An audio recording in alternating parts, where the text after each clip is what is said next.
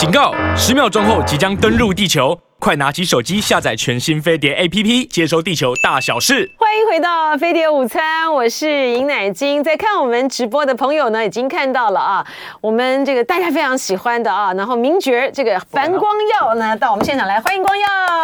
各位听众朋友、观众朋友，大家好，乃金姐好，欢迎光耀啊！而且呢，这个呃，我们在网络上面呢，朋友呢，谢谢你们这个收看直播，而且大家讨论的非常的热烈啊。但虽然话题还是停留在这个之前的时候呢，到底这个。这个，侯友谊怎么办呢？然后呃，还有人提出来说。这个呃，转身有天堂提到说侯韩配，哎，搞不好这个侯韩配也是也是一招啊。然后叶小妍呢就提到说，哎，这个如果说呢，二零零四二零二四年啊，呃，还是还是这个民进党当继续执政的话，两岸就不会存在维持现状的空间了。好，我们这个谢谢大家呢，继续热烈的这个讨论哈。然后呢，我们接下来呢，请大家呢也要来入戏啊，就因为我们要介绍的呢是呃李国修老师的一个非常。经典的一个作品啊，这即就是那种自传式的这个作品《京戏启示录》啊，即将在八月十。八号到八月二十号，呃，演出啊，呃，哎，演出的地点是在，在国家剧院，在国家台北国家戏剧院。哦，对对对，我这个眼睛一花的，一开始没看到啊，在国家剧院，八月十八号到八月二十号，欢迎大家呢透过宽宏售票系统呢去踊跃的买票，因为呢这次呢能够演出这个京戏启启示录是非常非常难得的啊，嗯，很不容易。呃，请光耀来跟我们介绍一下啊，因为这个。这个呃，京戏启示录在这个屏风表演班呢，它是一个非常经典的，而且是有代表性的作品。是的，是的，就像是我刚才呃讲到的，它就是有点像这个国学老师的这种自传式的这个作品啊。嗯、然后在国学老师呢离开我们之后呢，呃，王月呢他就把呃屏风表演班现在有点嗯无限期的歇业状态，对，在停了啊。所以这一次，呃，王月要演出。嗯，而且演出的是国修老师的《京戏启示录》。哇，这个是一个很不容易的一个决定哎，跟大家介绍一下，怎么会有这样子的一个机缘呢？好的，二零二三年李国修纪念作品《京戏启示录》后面有三个小字，大家看一下，叫做创拓版。嗯、那这次呢是由宽宏艺术哈啊来做制作发行哈，所以宽宏变成它是我们的制作方。嗯，那为什么会在今年要演出呢？这个戏我们现在来宣传的八月十八到二十号哈是这一次的加演，这是最后的五场。那前面我们好像是在三月，我脑子不太好。三月的时候演过第一轮哈，在北中南都演过，然后我们也不敢想象说这个戏现在这么大的戏要再推出，呃，因为它困难度很高嘛。那呃有没有机会再加演？不过呢，在那个戏我们在演出的过程当中就收到了非常多的反馈，好评不断，真的是好评不断，卖到爆棚。对，然后呃在上一轮演出就有人看了两三场，嗯，然后有好多的老观众是在呃以前的二十年的岁月当中呢，呃看过好几版。好几次，那么这一次他还来看一个最新的这个版本。呃，我觉得这里面有新观众，也有老观众。老观众可能是对于屏风表演班或国修老师他的一种情怀、一种情谊，然后特别支持这个戏。那么昨天、前天我跟月姐聊到，就是呃，我们现在在推推销或叫推广，呃，有很多人都不太清楚。屏风表演班了，哪怕国修老师才故去不久哈，那今年刚好是一个契机，因为国修老师逝世十周年，十周年，那么如果说要在屏对十周年，好快，一眨眼。那如果说在呃，国修老师，你不要说什么呃，很多人大家不知道屏风表演班，哎，很多年轻的这个呃，很多年轻的听众朋友、观众朋友，他们觉得 他们觉得。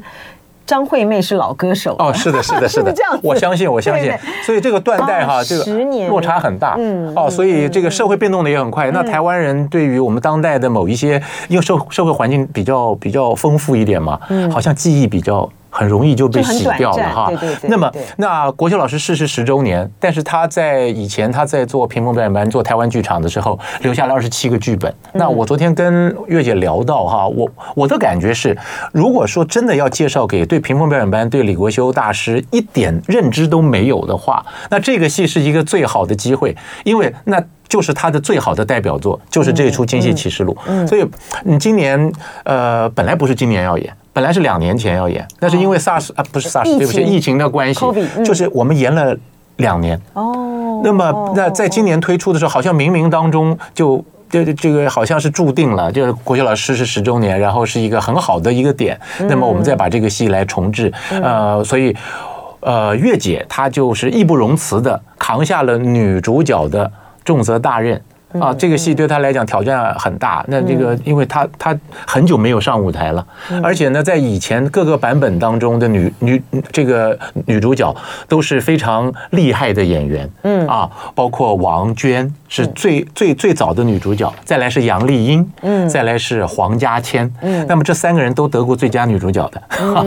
那月姐呢，在要要接棒演出这个角色，她自己很惶恐，但是她觉得好像就像我刚刚说的，冥冥当中。中注定了啊，是呃，国修老师留了一个考试给他，嗯啊，在国修老师逝世十周年的时候，他来接棒演出，我觉得这个意义非凡。嗯，你演那个呃李修国的爸爸。呃 呃，不是的，是剧中哈有一个戏班子，叫做梁家班。对，我演这个梁家班的班主。班主。对，那我的儿子呢，以前是朱陆豪老师饰演的。嗯。啊，这一次是由呃国光剧团的当家武生啊戴立吾。戴立吾戏也不错，非常年轻一个年轻人，他的戏也不错。他非常棒，而且身手矫健。再再来，很多观众并不知道这个堂堂的这个中生代的这个武武生的翘楚哈，他以前出现在徐克的电影里面好多次，徐克大导演也重用他，所以你就知道他的身手有多好。戴立吾的戴立吾的戏也是非非常好，又帅，嗯，性格。那李修国呢？李修国这一次，因为李国修老师啊，他在戏里面他叫做李修国，对对对，我就叫樊耀光，你就叫尹金乃。啊，那好难，那好难念啊。或者尹晶晶啊，都可以，他会帮你取一个别名啊。那个这次演李修国的，就是原来国修老师演的这个角色的呢，是宋少卿。哦，少卿哥，对，少卿哥来演出。那么因为三月的时候演出那个这这个角色的是屈中文，哎，对，是屈哥。可是屈哥因为这次档期有问题，所以我们加演的这五场呢，我们就请到了少卿哥。那少卿哥呢，我个人认为他绝对适合这个角色，而且他非常的非常的投入，在我们。在正在演出的时候，他就来看了两三遍。嗯，然后他因为他以前也没有机会跟国修老师合作过，那么这一次他也觉得是一个很大的挑战，因为他接棒演出，再来呢排演的时间呢可能比较有限。但是我觉得他的这个神韵以及他的某一种情感啊，他因为他是很很容易情感就上来的一个人，那么他表演非常的，就是亦庄亦谐啊，大家都是看他觉得很好笑。但是大家如果说有留意到他。他以前的一些代表作，包括《宝岛一村》，你就知道他的这个真情流露的时候是非常感人的。对呀，讲到这个国修老师的戏啊，就是国修老师的戏呢很难演啊，因为呢国修老师呢他他喜欢这个戏中戏啊。然后呢，他的这个戏里面的架构呢，通常都比较复杂，层层堆叠。哦。对，然后呢，他的那个台词呢，也都很绵密。是的，是的。然后那个情感的这个收放之间呢，常常就是。弹这个弹跳跟那个落差，它要在瞬间里面这样子去爆发，所以国修老师的戏呢，真的很不好演。那因为他自己呢是很好的演员，哈哈，所以他在驾驭这些的时候呢，呃，你感觉上好像你就觉你不觉得他吃力哈？可是对于要成这一整个这个戏的这个其他的这个演员来说，就你跟个国国修老师的戏，然后跟他这个模戏，那个成长就会非常的大，是是不是这样？呃，我也有幸啊，在屏风工作了十好几年。那么国修老师，因为他多半的就是推出的作品都是编导演合一，对，他是三位一体。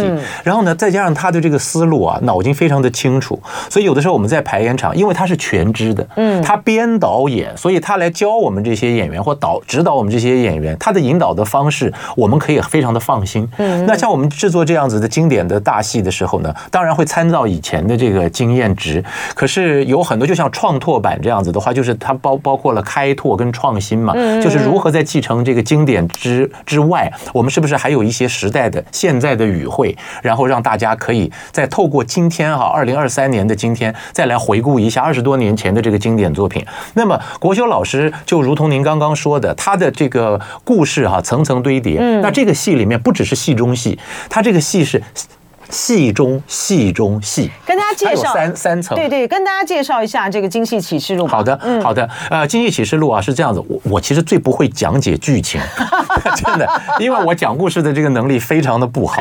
哪会啊？我们都听你那个，那是背好的台词，只是演戏而已了。那这个讲故事来讲的话呢，就是有一个剧团叫风平剧团，风平剧团呢，这个就是李修国，他带领的风平剧团要演出一出戏叫《梁家班》，正在彩排。那这个梁家班的班主就是我，他是演一个民国三十六年在山东青岛的一个家班，一个戏班子，京剧团，一个京剧戏班的故事。因为那个时候就是国共内战了，那然后这个呃抗日战争结束才不久，那国内的这个有一些动荡，跟政治的局势影响到了我们这个民生啊，艺术发展也好啊，民生经济也好啊，那。再加上这个家班呢，这个这个戏班子，它有一些纷争，嗯，就是面临存亡之际，嗯，那这个班主啊就要做出决定，怎么样走出下一步，嗯，那这个内忧外患，嗯。啊，首先这个梁家班的这个戏是这么一个故事，也就是屏风表演啊，风平剧团在演出梁家班，梁家班，对，那么梁家班里头呢，在演出一个戏叫打鱼杀家。嗯嗯嗯，那这个打鱼杀家是不是有反映什么时代？这个观众自己去拆解。那么这个戏呢，大概可以透过风评剧团在扮演梁家班这个故事，看到梁家班，我们认为是戏中，呃，就是戏中戏嘛，是一个可能是虚虚构的，但是没有想到梁家班这个里头的我的二太太，嗯，我的二太太就是。在后头，这个戏后头出现在李修国他们家里面的一位孙婆婆，嗯，所以呢，就是呃，李修国他是借由他对父亲的追忆，他的回忆，写了梁家班，然后让观众知道说，原来这个戏班子里头有一个孙婆婆。当年跟随着政府撤台，带着一双手工细靴啊，细鞋啊，细细细鞋，旦角穿的这个细鞋彩鞋，然后到了台湾来，把这双鞋再交到了李修国的手上。那这双鞋是谁做的呢？是李修国的父亲。做的，嗯，李修国的父亲做的。那么在现实生活当中，李国修的爸爸，嗯，就是一位做戏靴的老师傅，是的，这非常的了不起。台湾的所有名角儿啊，在上一辈的所有名角儿都是穿着李国修老师他的父亲所制作的戏靴登台的。哦，大家有没有觉得很复杂？有一点复杂。那 再加上我讲的特别不好，没有没有没有没有，没有你讲的很好，你讲的很清楚哈。可是大家一定会觉得好奇，那这样子有什么好看的？对，不是这很好玩哈。就我们一层一层来哈，就是说，那风评表演班，就屏风表演，对对对，哦，风评表演班哈，他在这个《京戏启示录》这个戏里面，他要演这个梁家班的戏。那当时的这个风评表演班，他是不是也遇到了一些什么发展啦，或是什么样的这个问题？是的，呃，国修老师的剧作里面有很多哈，嗯、就是尤其他的风评剧团系列，嗯，他都是在揶揄现今台湾的这个剧团的某一些生态，嗯，当然这里面也很可能是。屏风表演班他自己走过的这个心路历程，也就是说，我们这个他有一句他有一句这个名言是这样的，就是说有人就会有事，所以剧团里面都是人嘛，所以人事的纷争呢，永远比台上的要好看。嗯，就像刚刚。乃金姐说的，我们这次的大选是一样的，对不对？对，有的时候 under table 的东西，它这个比戏还要精彩。所以呢，李国修老师就把剧团里面的生活状态、工作状态的点点滴滴，常常写到他的剧本里面。当然，这个风平剧团里面也不呃也是一样的。所以他影射梁家班，他因为时代的变迁，他要解散了。嗯。但是在一个盛世台湾的这个小剧团，叫做风呃叫做风平剧团，它里面因为人事的纷扰，嗯嗯嗯，他。可能也就要分崩呃，这个这个分崩离析了，对，所以它就是呃两个是重叠的这个概念，就是在剧团从以前到现在都承受着某一种危机，这种危机可大可小，嗯，然而剧团解散了就解散了，很多人并不会太在意的，所以它由这个小小的剧团啊，小小的这个演员的生态来反映这个时代，嗯，大家的悲欢离合。是，然后这个呃打鱼杀家。因为我爸爸很喜欢看这个，我爸爸当然是京剧的爱好者啊。然后他非常喜欢的一出戏呢，就是《打渔杀家》。但我说实在，我从小呢听到这个大呢，我不知道，我还是不知道他的这个故事，所以呢，我刚才呢就去查了一下啊，维基百科啊，然后呢，打鱼杀家呢是取取材自《水浒传》的续作《水浒后传》啊，对，《水浒传》里面呢，呃，一百单八将之一的阮小七，最后呢弃官隐居，所以他也在投射这些人。就是当时国共内战的这个背景，然后这个社，然后人在，就人在大时代的当下的一种。呃，无可奈何，或者是一种抉择吧，是，是，的是不是这样？是有这么一点影射。嗯、那里面呢，打鱼杀家的比例并不是那么高。但是如果有人要拿它做联系的话，就是因为这个打鱼杀家里面，就让您刚刚说的这个呃阮小七，嗯，他后来呢改名叫肖恩，他又带了一个独生女叫肖桂英，嗯他们两个呢是打打鱼为生，嗯、就是等于说是社会的最低阶了，对、嗯，劳动阶级。嗯、可是呢，就有这个土豪啊、劣绅呐，要去欺负那个压迫他们。对对，然后然后要他的那个女儿嘛，而且他们还跟官官呃这个官府勾结，所以有一点官逼民反。对，可是他后来呢，就是你看《水浒传》的这个续传的故事嘛，他们后来呢，当然就是杀了这个土豪啊，所以这个故事是很精彩的啊，呃。戏中戏中戏，这就是呢李国修老师纪念他的这个作品《京戏启示录》，八月十八号到八月二十号在国家剧院。欢迎回到飞碟午餐，我是尹乃菁。今天呢，我们请到了大家非常喜欢且熟悉的樊光耀来为我们介绍呃纪念国修老师的代表作啊《京戏启示录》，八月十八号、八月十九号、八月二十号，呃三天。在国家剧院啊，礼拜五呢是晚场，礼拜六啊八月十九号是有下午场跟晚场，礼拜天也是有下午场跟晚场。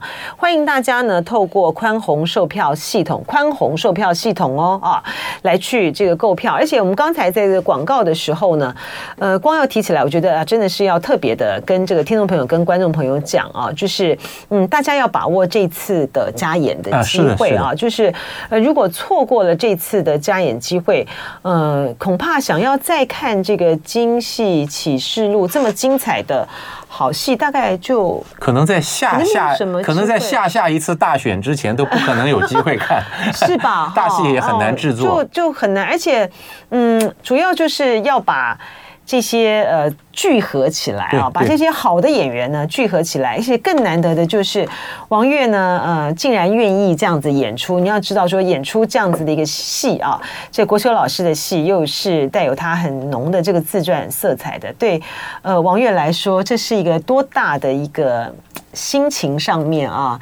还有这个呃心灵上面的一个一个很大的一个试炼哈，啊，所以他这次呢呃愿意出来演这样的一个角色是非常非常不容易的啊，不容易。请这个呃光耀再帮我们这个介绍一下，就是我我还蛮好奇的，就是说嗯，你刚才说他的呃王月演的这个角色孙孙孙婆婆，孙婆婆，她是现实里面的就是呃评风评表演班里面的班主的。二妈，嗯，好，对不对？不对，不对，我我我来这么讲，我来这么讲，啊、是这样子的啊。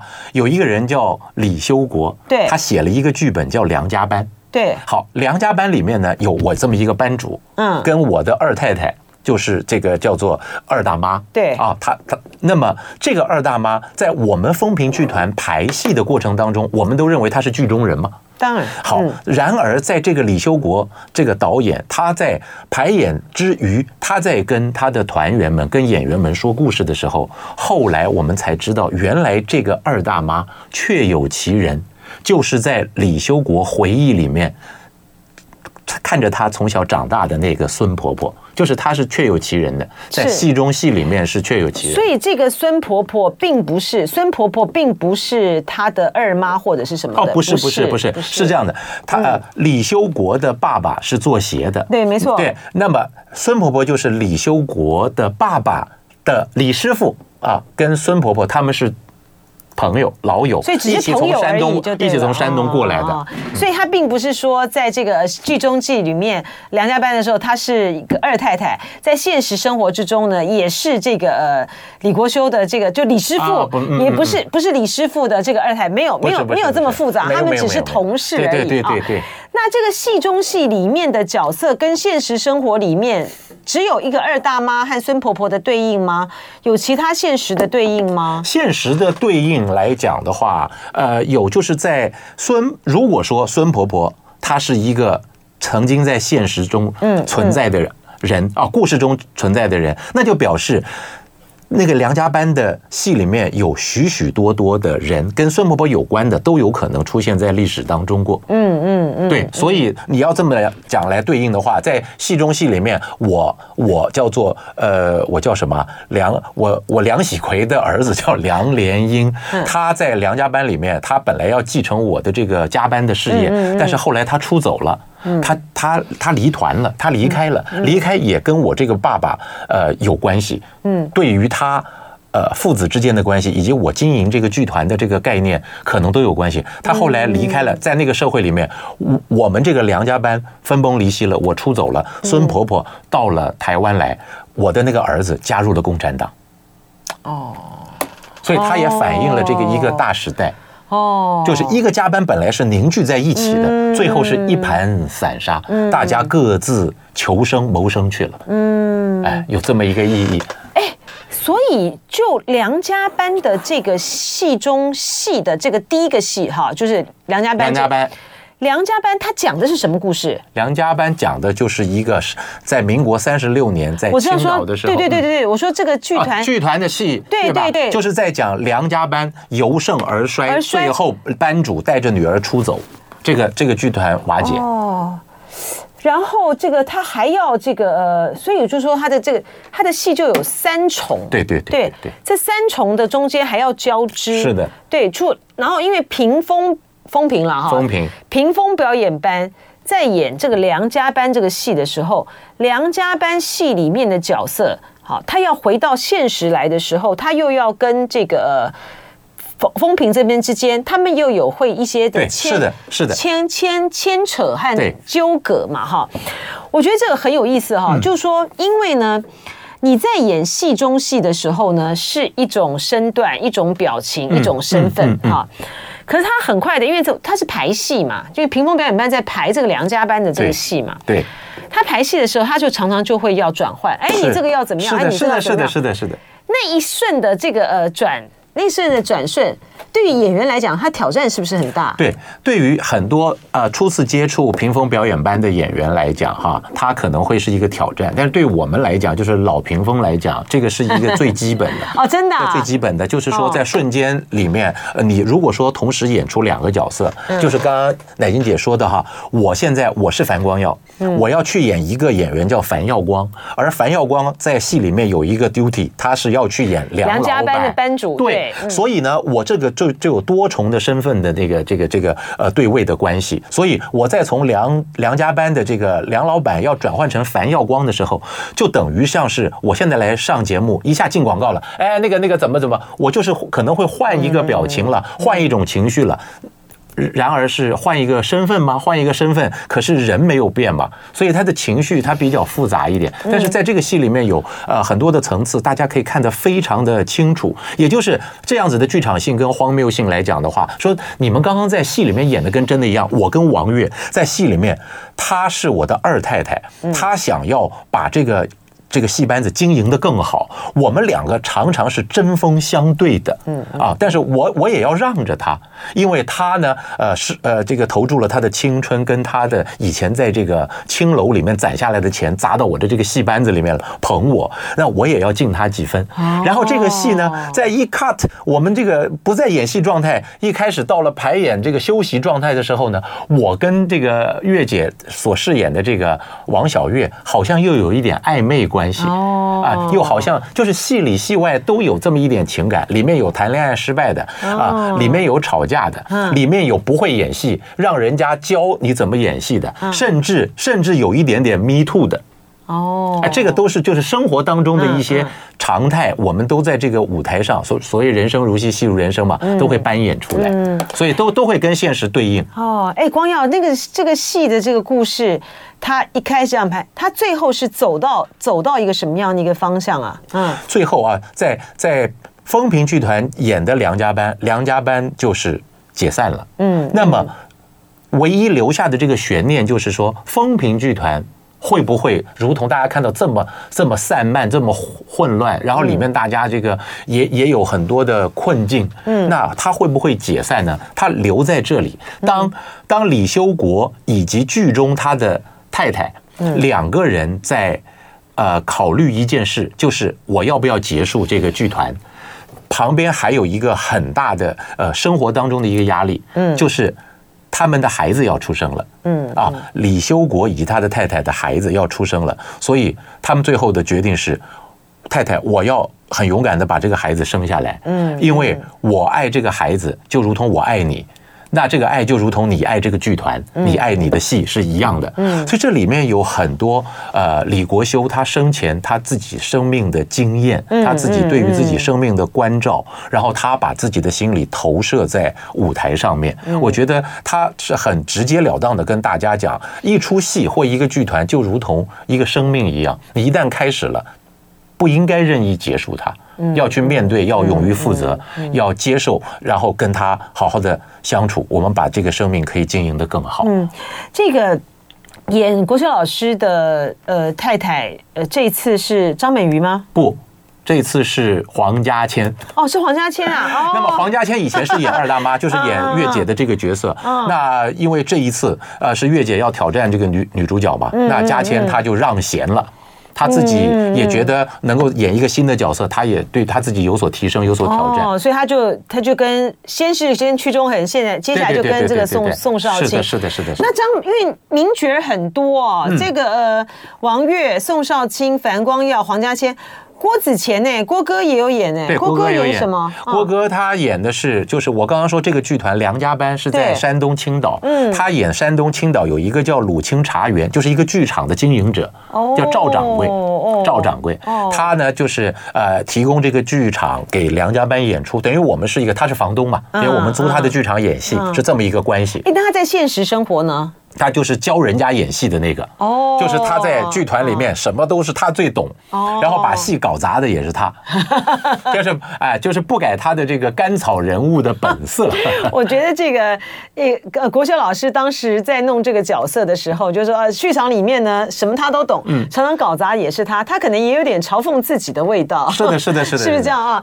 而且因为呢，郭哥郭子乾呢，他跟屏风表演班的渊源很深，很深，他是我们屏风表演班尊称的大师兄。对对对，对呃，渊源很深啊，所以他这次在这个呃国轩老师走了十周年来演这个《京戏启示录》，我觉得对他对于团来讲都有特别的意义在啊。嗯、啊，戴丽我们刚才讲了啊，非常呃非常好的啊，年轻一代的这个武生，那他就是要在梁家班里面演那个、呃、扛角的角色。对对对。那黄雨玲也是。对，是这样子的。我特别要说一下黄雨玲以及戴丽武。嗯。那黄雨玲是呃跟我一起在两千年的时候一起加入这个戏的。嗯，那黄雨玲从两千年开始一直到现在二零二三年，她演的都是同一个角色，哦，就是打渔杀家里面的对对对对对，就是演我哈梁家班的这个女儿。哦。啊，梁家班班主的这个女儿叫丫头，嗯，那我跟她一起在屏风成长，嗯，那。